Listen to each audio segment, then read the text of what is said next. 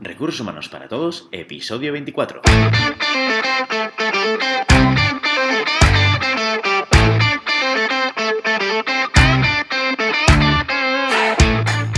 Bienvenida y bienvenido a Recursos Humanos para Todos, tu podcast semanal sobre recursos humanos. Podcast que podrás encontrar en iVoox, Spotify y iTunes, y en nuestra página web www.sdgcapital.com, donde también encontrarás más contenido en nuestro blog e información sobre nuestros servicios. Este podcast está pensado para profesionales de recursos humanos, gerentes o jefes de equipo, y podrás encontrar técnicas, consejos, ideas, conceptos y noticias sobre la gestión de personas.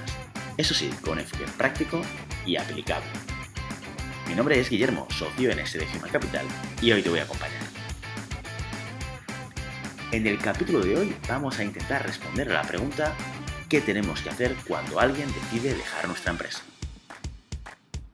Seguramente si tu proyecto ya tiene un tiempo, te habrás encontrado en más de una circunstancia en la cual un empleado te haya comunicado su voluntad de dejar la empresa, ya sea porque tiene un proyecto nuevo y tiene una oferta que ha aceptado, ya sea porque se ha planteado un cambio vital y decide dejar el proyecto.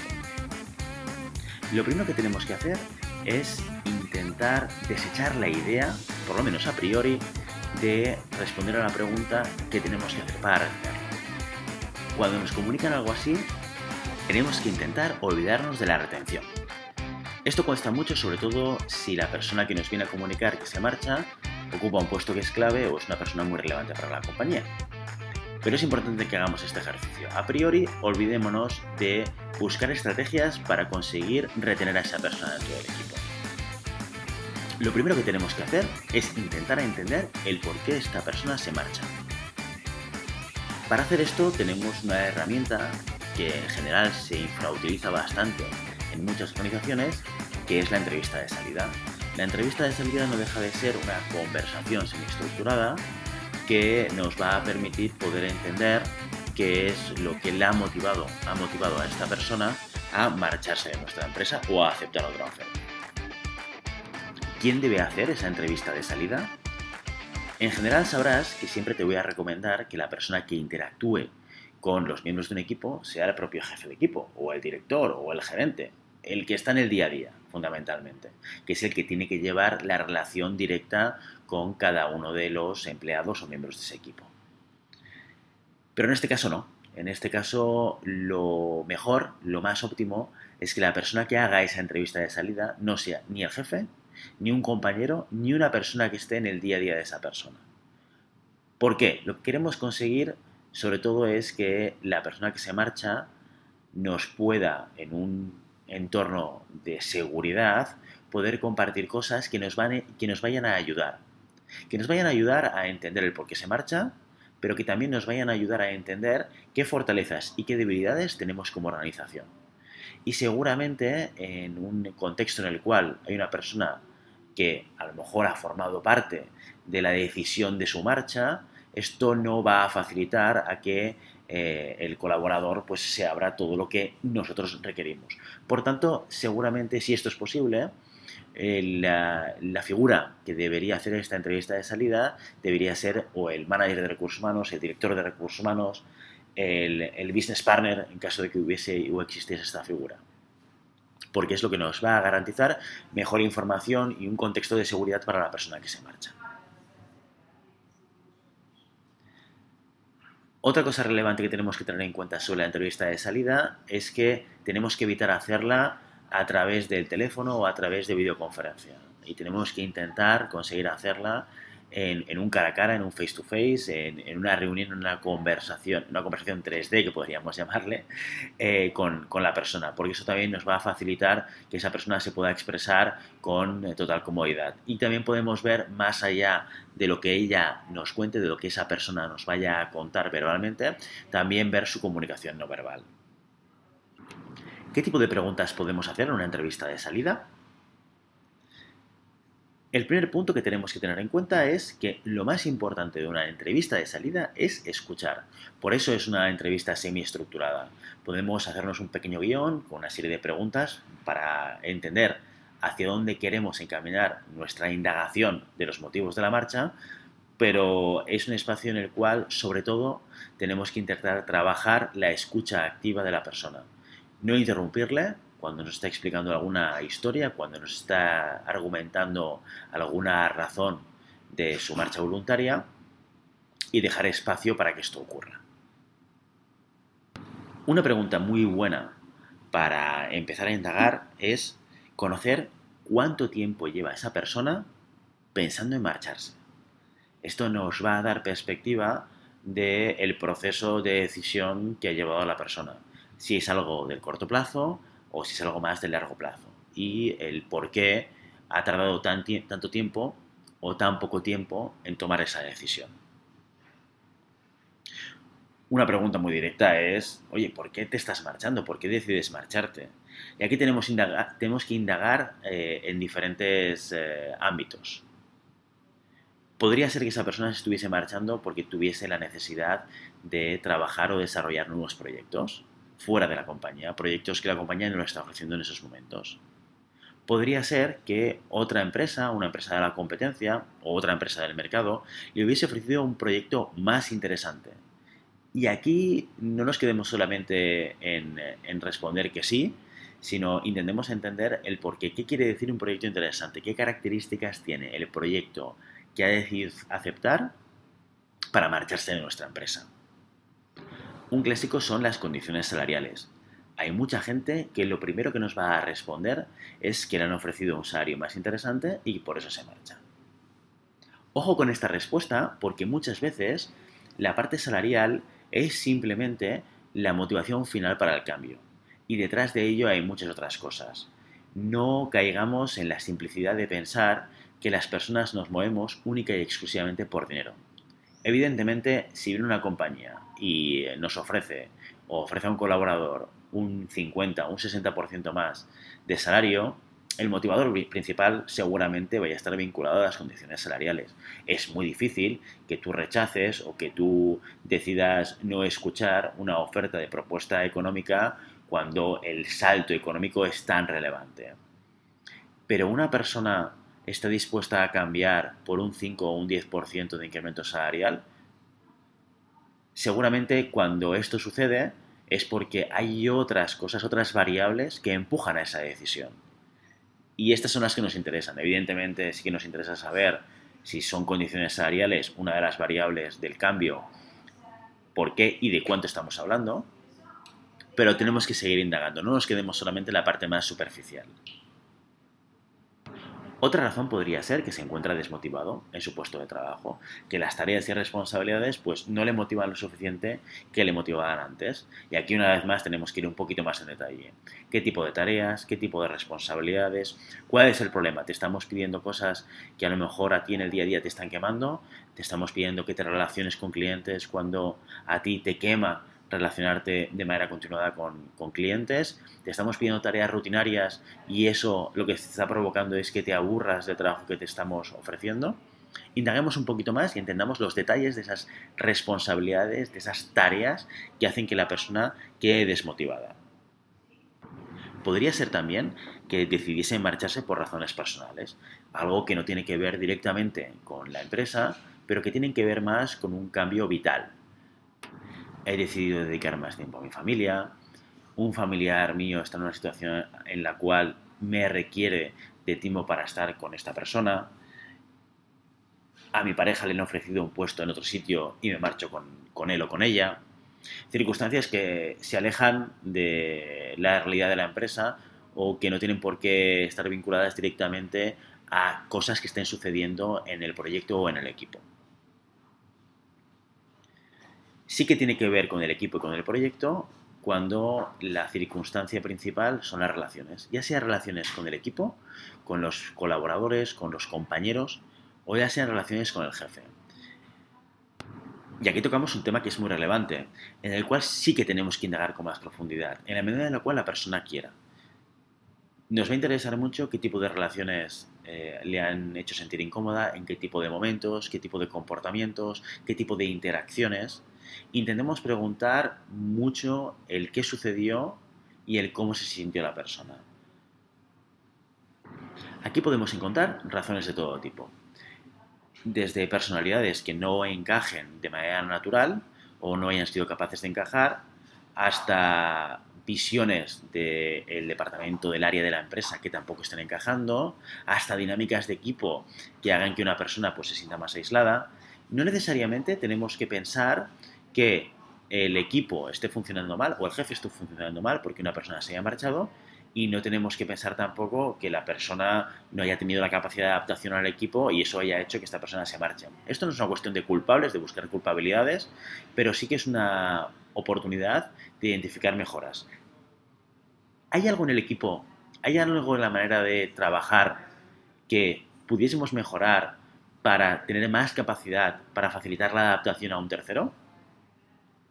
¿Hay algo que identifiquemos en la naturaleza de ese equipo, en la manera de comportarse, en la manera de eh, obtener objetivos, que sea relevante para que cuando busquemos el reemplazo lo tengamos en cuenta?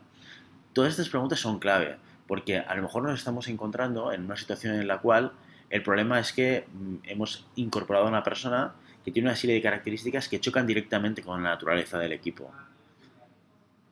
E identificarlo nos va a permitir cambiar el, criterio, cambiar la orientación de nuestra búsqueda y nuestra evaluación e intentar buscar un mejor encaje de una nueva persona que se vaya a incorporar en todo el equipo. O a lo mejor no, a lo mejor aquí identificamos que como líderes tenemos que desarrollar nuevas habilidades para tener una capacidad más amplia de liderar un equipo pues eh, más multidisciplinar, más eh, complejo, más multicultural. Por tanto, aquí lo, lo realmente relevante cuando tenemos un tema de relación es, primero, no buscar culpabilidades, a no ser que sean casos, casos muy flagrantes, o sea, casos de, en el que realmente veamos circunstancias que tengamos que tratar o que tendremos que remediar en el corto plazo, a plantear acciones que nos puedan ayudar a incorporar personas que tengan características que se puedan adaptar con más facilidad al equipo o incorporar e intentar desarrollar nuevas habilidades tanto al jefe de equipo como al equipo para que también tengan una mayor capacidad para aceptar eh, las incorporaciones de nuevas personas, ¿no? con características que puedan ser diferentes.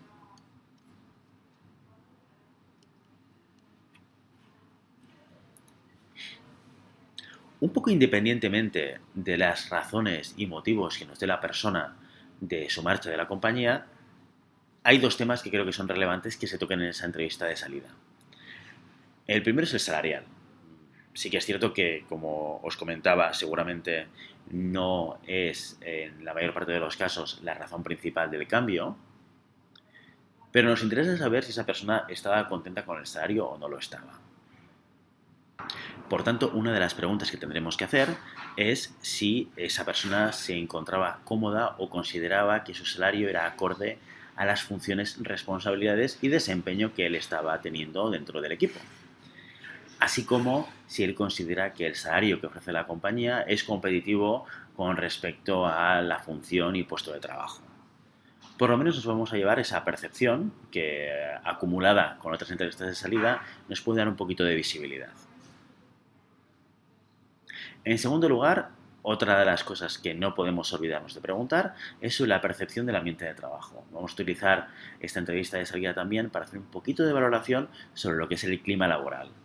Cómo la persona se ha sentido, cómo la persona percibe el ambiente y el entorno de trabajo, si es cómodo, si no lo es, si es tenso, si no lo es.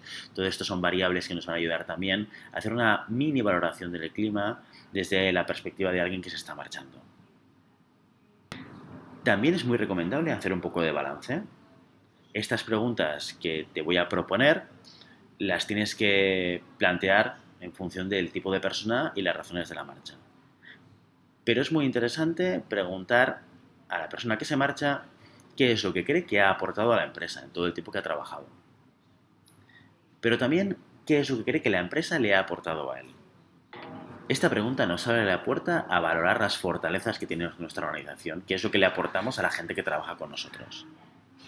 Pero no nos podemos dejar, no nos podemos olvidar de la otra pregunta y es qué es lo que deberíamos mejorar como organización. Para esto hay una pregunta un poquito más indirecta que podemos también poner sobre la mesa en esta entrevista de salida.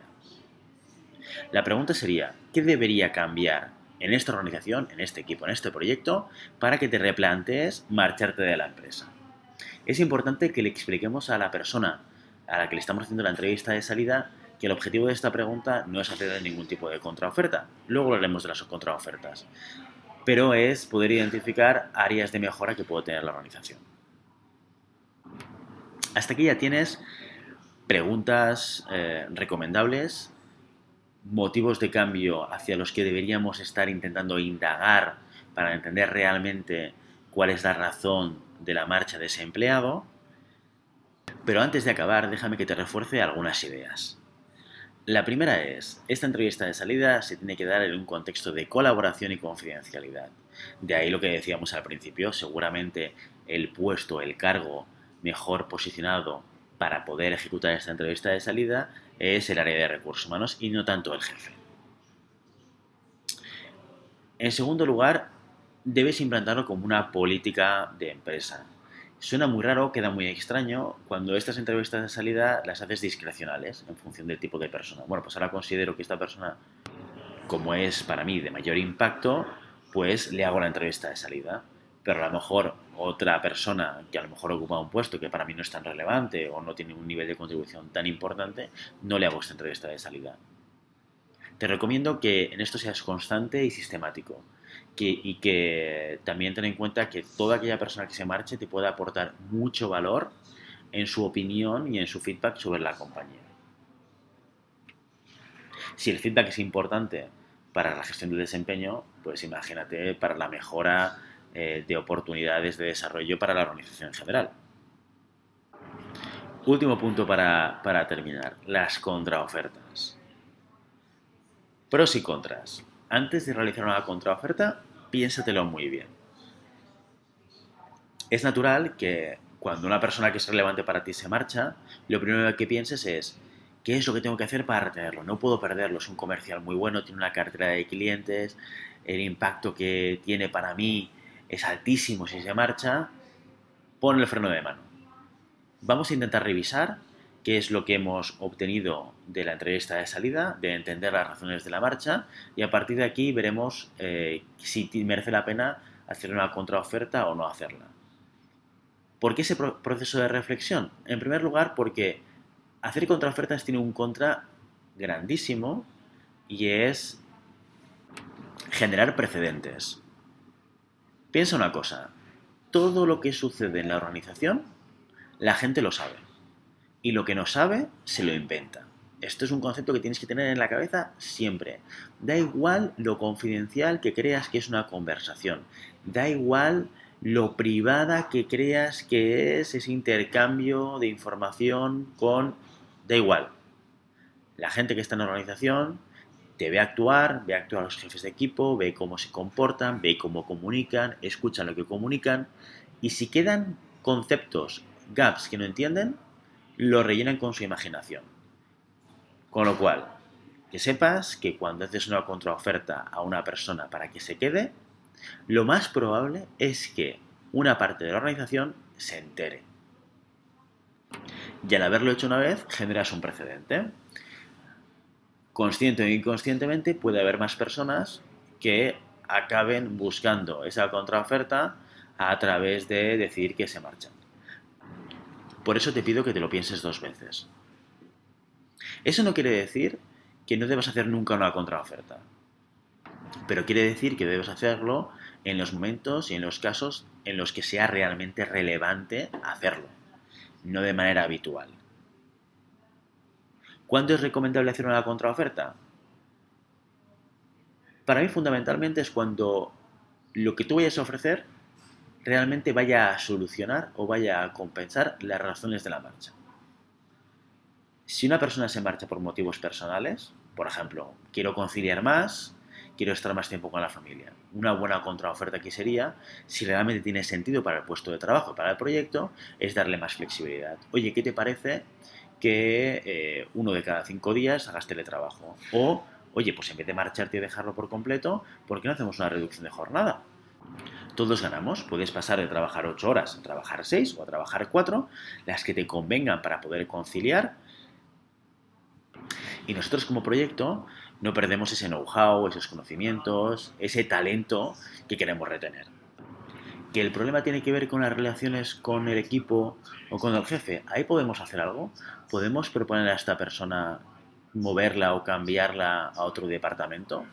Podemos darle la opción de poder adaptarse en otra parte de la organización. ¿Tiene sentido hacerlo? Si es así, ¿por qué no plantearnos si realmente es un talento que queramos retener? ¿Por qué no plantearnos ese cambio de departamento? Facilitarle a esa persona pues estar en un contexto en el cual las relaciones sean más cómodas, sean más fáciles, sea más sencillo que se pueda adaptar. Si el problema es una cuestión de desmotivación de tareas y responsabilidades, la única manera de retener a la persona y hacer una contraoferta sería cambiar sus responsabilidades y sus tareas. Pero siempre teniendo en cuenta las razones por las cuales está desmotivada para realizar o dar salida a esas responsabilidades. Si es una cuestión de procesos o tareas rutinarias, pues o le damos un puesto con mayor creatividad o más relacional o con más interacción, o si pensamos en otro puesto rutinario, lo que estamos haciendo es trasladar el problema a un futuro próximo.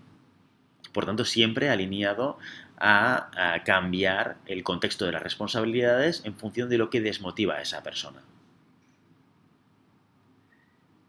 Mejora de condiciones salariales. Aquí hay una pregunta muy importante. ¿Qué es lo que le han ofrecido? ¿Cuál es el porcentaje? ¿Tiene sentido que tú puedas igualar o superar esa oferta para que esa persona se quede? Esta es una cuestión que tendremos que responder haciendo números fundamentalmente. Y siempre nosotros respondiendo a la pregunta de si tiene sentido pagar o remunerar a esos niveles, a ese puesto de trabajo y a ese desempeño que esperamos de la persona. En cualquiera de estos casos que te comento, fíjate que tenemos que enfocar la contraoferta a la razón del cambio, a la motivación del cambio. Si son varias las razones por las cuales una persona se marcha y no somos capaces de dar respuesta a las más relevantes, lo que estaremos haciendo es postergar la salida de esta persona. El típico caso de alguien que se marcha por estar desmotivado por la responsabilidad que le está, que le está haciendo en el día a día y que además le están ofreciendo un salario superior. Fácilmente podríamos pensar, bueno, le voy a retener a base de talonario, lo que hago es incrementarle el salario por encima de lo que le han ofrecido. Esto es pan para hoy, hombre para mañana. En el peor de los casos, y fíjate que digo en el peor de los casos, vas a conseguir retener a la persona por ofrecerle un salario superior pero no, no vas a atacar la razón principal del cambio, que es la desmotivación. Así que lo que vas a hacer es probablemente ganar tiempo hasta que la persona vuelva a tener otra oferta encima de la mesa y decida de nuevo eh, comunicarte su baja voluntaria. Y nunca olvides, cuando decidas hacer una contraoferta económica al empleado, que debes mantener una equidad interna en los salarios que es fundamental que tengas claros los criterios por los cuales tú haces un incremento salarial o haces una revisión salarial o ofreces, un salario concreto. No rompas de manera drástica esas normas o esas reglas de equidad que tienes internas.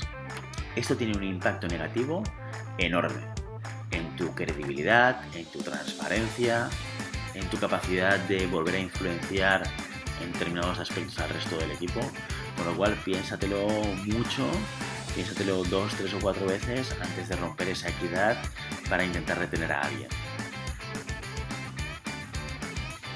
Y si el problema que has tenido ha sido económico, la persona ha decidido marcharse por una cuestión salarial, haz una reflexión. ¿Qué estás haciendo para gestionar los incrementos salariales de tu equipo? ¿Estás haciendo algo? ¿Tienes algún momento durante el año en el que revises los desempeños y tomes decisiones retributivas? ¿Puede ser que la persona se haya marchado porque estés llegando tarde a la hora de plantearte los salarios de tu equipo?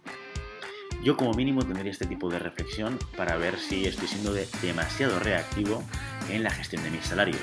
Una de las palancas que debería estar en mi agenda como directivo de una compañía sí o sí. Muy bien, hasta aquí nuestro episodio de hoy de Recursos Humanos para Todos. Os invito como siempre a que os pongáis en contacto con nosotros, nos deis vuestra opinión y nos sugeráis temas o preguntas concretas. Lo podéis hacer a través del correo electrónico rrhhparatodos.com o a través de la página de contacto en sdhumancapital barra contacto. Si el contenido de este podcast te gusta, no te olvides suscribirte, darnos 5 estrellas en iTunes y me gusta en iVoox y Spotify. Igualmente recuerda que puedes encontrar más contenidos, noticias y recursos en nuestra web corporativa sdhumancapital.com.